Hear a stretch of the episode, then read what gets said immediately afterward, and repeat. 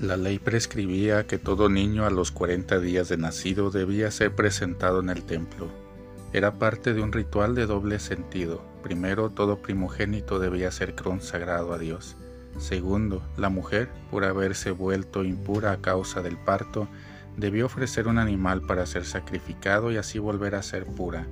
María y José, según el Evangelio de Lucas, participaron efectivamente de este compromiso judío el pequeño Jesús tiene su primer contacto con el templo. La escena gana a otros dos personajes fundamentales, Simeón y Ana, dos personas mayores. El texto entrelaza la vida que comienza y la vida que termina. Ambos esperaban. Esperar es el verbo a meditar. Ronald Barthes decía que los que aman siempre están esperando. Esperar es una escuela para aquellos que se entienden incompletos. Aquellos que están listos no pueden tolerar la espera. Los que están cerrados no pueden esperar.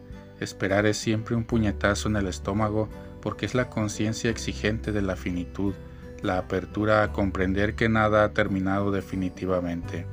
Todo está en constante movimiento y la espera es parte del arte de vivir. La fiesta de la presentación de Jesús ayuda a adentrarse en la misma espera de Simeón y Ana, espera que salvó y completó sus vidas. Ahora, Señor, puedes dejar morir en paz a tu hijo, cantaba Simeón con el pequeño Jesús en sus brazos, porque mis ojos han alcanzado tu salvación.